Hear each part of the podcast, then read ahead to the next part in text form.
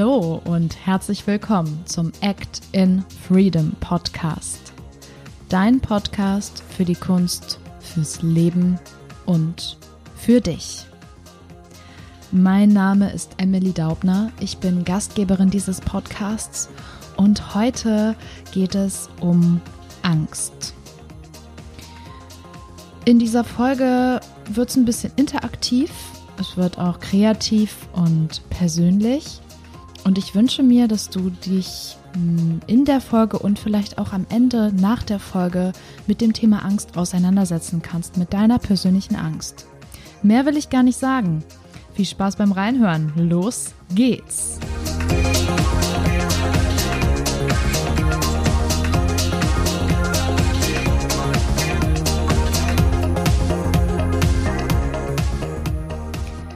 Ich werde dir jetzt fünf Fragen stellen und es ist dir überlassen, ob du sie jetzt gleich beantworten möchtest. Dann hol dir vielleicht einen Zettel und einen Stift. Du kannst sie aber auch einfach auf dich wirken lassen. Ähm, ja, intuitiv im Kopf antworten, was auch immer du möchtest, kurz auf Pause machen. Ich lasse dir ein bisschen Zeit. Und die Fragen haben natürlich mit Angst zu tun. Also legen wir los. Erste Frage. Bist du dir deiner Angst bewusst?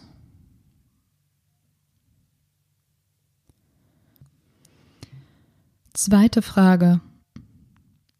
Wie hat dir Angst in der Vergangenheit geholfen?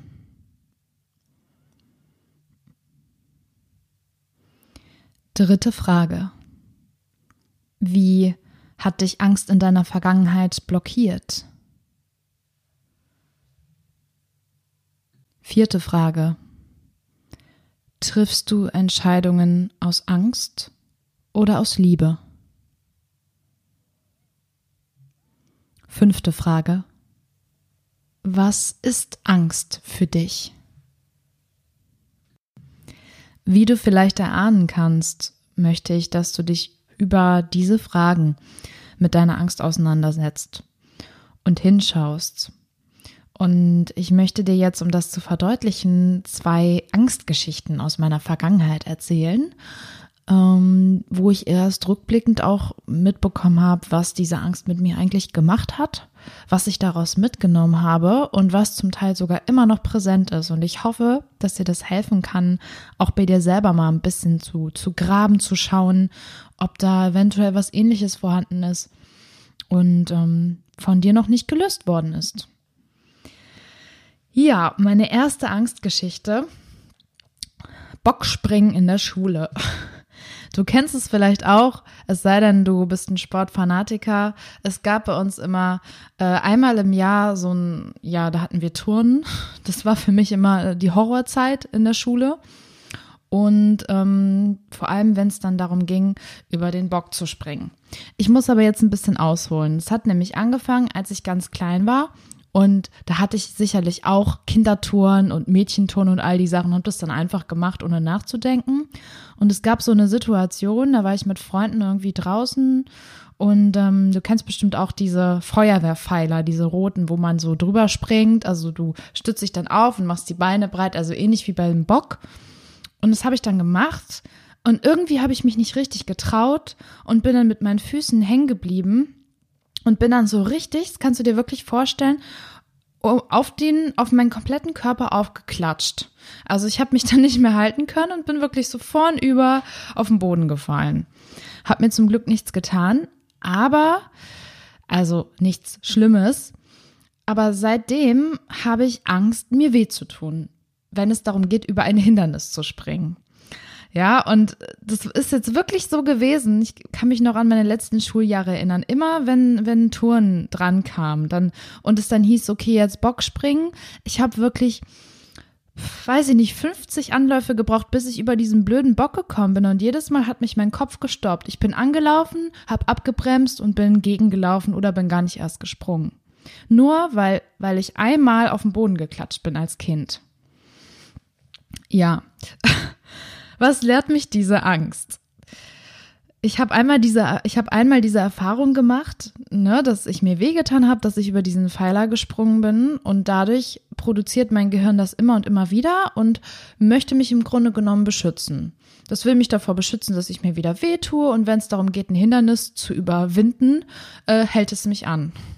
Genauso ist es irgendwie auch mit Handstand. Also ich habe so allgemein bei Touren so ein paar, äh, ich ja, ich nenne es mal Angstblockaden die mich zurückhalten, in diese Position oder über dieses Hindernis zu kommen.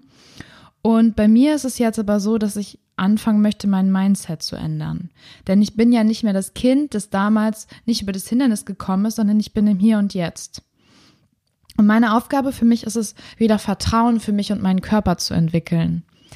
Es ist jetzt nicht das oberste Ziel, dass ich irgendwann einen perfekten Handstand kann, aber die Yoga-Ausbildung wird mir hoffentlich dabei helfen, so wieder Vertrauen zu entwickeln in meine Kraft, in meine Dehnung, dass ich von, von alleine aus und von diesem, von dieser inneren Kraft und dem inneren Vertrauen es schaffe, zum Beispiel den Handstand zu kommen und vielleicht auch irgendwann über den Bock.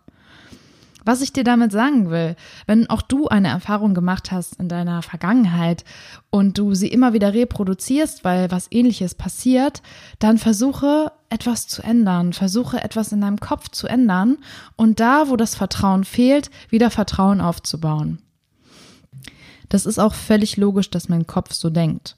Denn als wir früher noch Neandertaler waren und dann auf einmal so ein Säbelzahntiger vor allem aufgetaucht ist, da war es schon sinnvoll abzuhauen und da hat die Angst dir echt das Leben gerettet. Heute ähm, verwechselt die Angst einen Säbelzahntiger auch gerne mal mit einem Bock oder mit einem Handstand oder mit anderen Dingen, die im Grunde genommen nichts mit einer bevorstehenden Gefahr oder möglichen Tod zu tun haben. Und da dürfen wir anfangen, mit unserem Gehirn zusammenzuarbeiten und die Angst vor allem anzunehmen und ähm, etwas zu ändern. Kommen wir zu meiner zweiten Angstgeschichte. Das hat mehr was mit Schauspiel zu tun und zwar mit Vorsprechen. Ich habe damals äh, während meiner Schauspielausbildungszeit an Hochschulen vorgesprochen und das läuft so ab an staatlichen Schauspielschulen, dass es mehrere Runden gibt. Du wirst dich natürlich erstmal bewerben und deine drei Rollen vorbereiten, Lied, ein Gedicht und so weiter. Und dann wirst du zur ersten Runde eingeladen. Und wenn es gut läuft, kommst du in die zweite. Wenn es super läuft, kommst du in die dritte und dann schaffst du es vielleicht an diese Hochschule.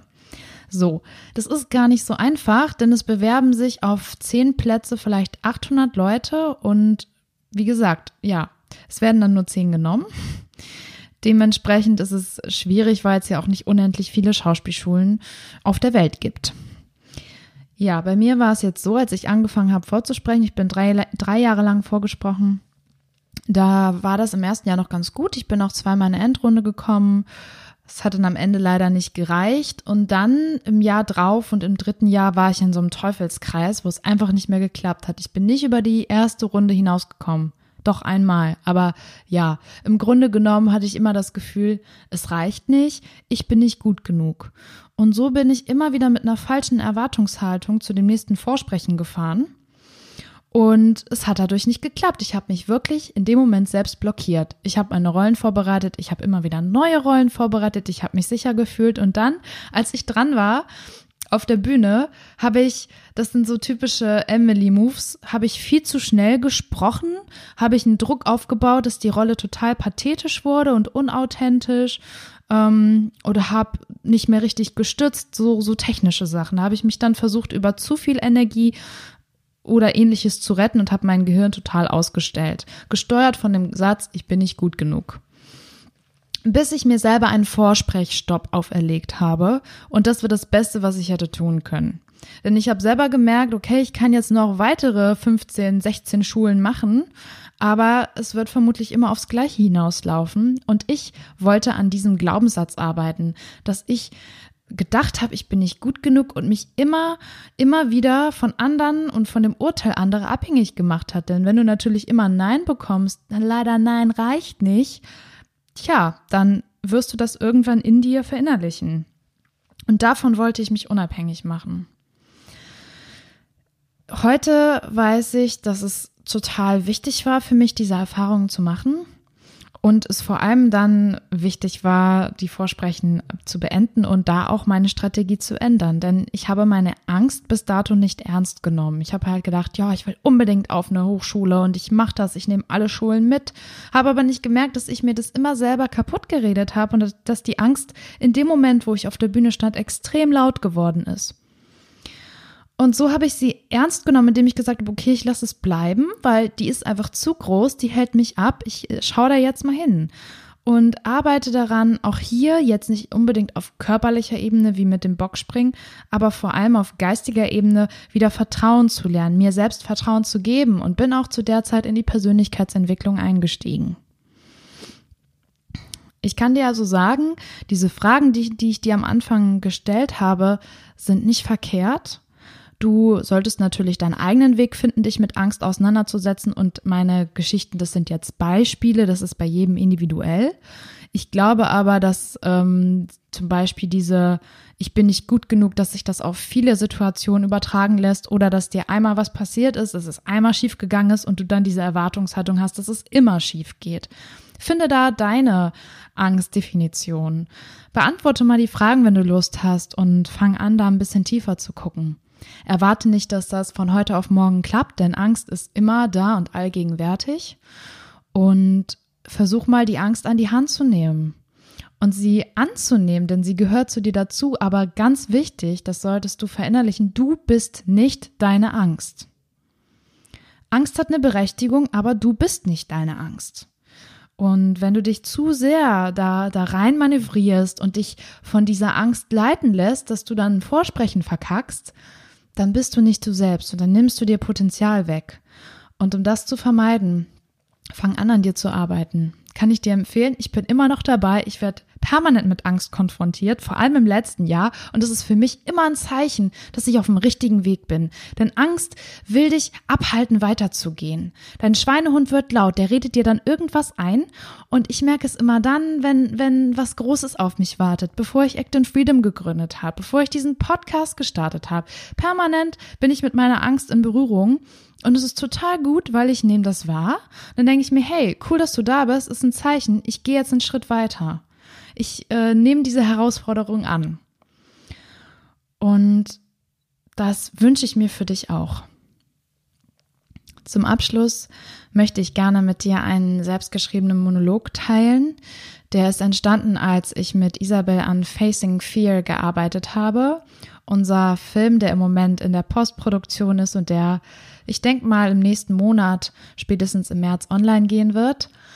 Ähm, auch dazu werden wir bestimmt noch mal eine Folge machen, aber jetzt äh, möchte ich dir gerne meinen Monolog vortragen und dich dann auch wieder in deine Angstrealität entlassen. Also, los geht's. Angst. Wer bist du? Ich glaube, wenn ich dich sehen könnte, würde ich vielleicht sogar lachen. Manchmal frage ich mich echt, wie du aussehen würdest in menschlicher Hülle. Vielleicht ganz nackt und kahl und schutzlos ohne mich, die dich nährt und am Leben hält. Oder in einem geisterhaften Gewand wie feuchter Rauch, der unangenehm im Nacken sitzt. Bist du zum Fürchten? Wie siehst du aus? Immer wieder lässt du mich warten auf deinen großen Auftritt. Ich höre doch was. Dann stehe ich auf und such nach dir in der Hoffnung, dich nie zu finden. Du kommst, um dich an mich zu binden und gehst erst, wenn ich es erlaube. Halt! Moment. Du brauchst Erlaubnis. Bist nur hier, weil ich es bin? Bis dass der Tod uns scheidet. Nein, so weit will ich nicht gehen mit dir. Weißt doch immer noch nicht, wer du bist. So lade ich dich ein, mein Gast zu sein, bei Kerzenschein und ach, was soll der Reim? Du bist berechtigt. Ich glaube an dich. Doch ich bin nicht du. Und plötzlich bist du weg. Ich danke dir, dass du die Folge bis hierhin gehört hast und wenn dir das gefallen hat, wie ich das jetzt heute mal aufgenommen habe, dann würde ich mich riesig freuen, wenn du uns ein Feedback gibst. Du kannst es gerne über unsere E-Mail-Adresse machen. Die findest du in den Show Notes in der Beschreibung. Du kannst dich auch gerne bei Instagram unter dem aktuellen Post melden oder uns einfach eine Direktnachricht schicken. Oder auch sehr, sehr gern kannst du ähm, unter dem Link in unserer Bio bei Instagram, also da, wo der Podcast hochgeladen wird, eine Rezension da lassen oder auch über Apple Podcast, wie auch immer. Melde dich gern bei uns. Wir freuen uns von dir zu hören. Und wir freuen uns, wenn du auch in die nächsten Folgen reinhörst und für dich ganz, ganz viel mitnehmen kannst. Sieh das hier wirklich als Buffet, wo du dich bedienen kannst nach dem, was du brauchst. Und wenn du da ein bestimmtes Anliegen hast, was dich interessiert, wo du vielleicht mehr einsteigen willst, auch das kannst du uns gerne mitteilen. Von Herzen danke dir und wir sehen uns in der nächsten Folge. Fühl dich frei. Bis dahin. Ciao.